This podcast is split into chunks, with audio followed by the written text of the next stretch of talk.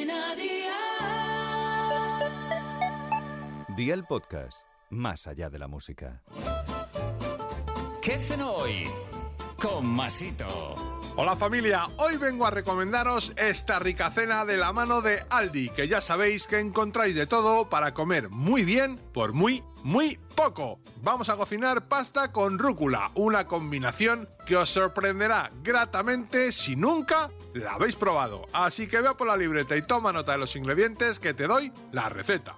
400 gramos de macarrones, 150 gramos de rúcula, 150 gramos de queso gorgonzola cortado en las caspinas, aceite de oliva virgen extra, agua, pimienta, 100 gramos de setas, 50 gramos de tomates secos en aceite y sal. ¿Empezamos con la preparación? Pues venga, ¡al lío!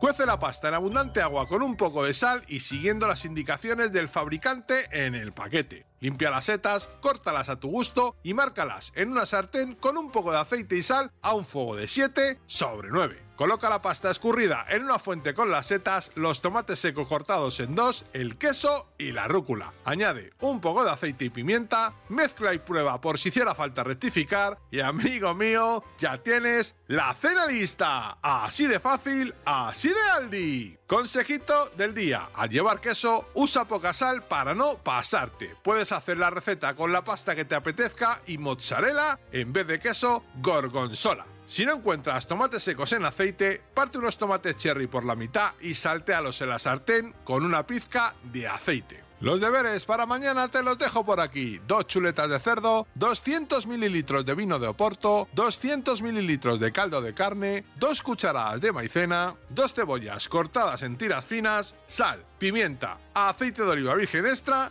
y agua. Espero y deseo que te haya gustado esta nueva receta y que te suscribas al podcast. Ya sabes que es gratuito. No olvides compartirlo con tus familiares y amigos y te espero mañana. Recuerda, paso lista.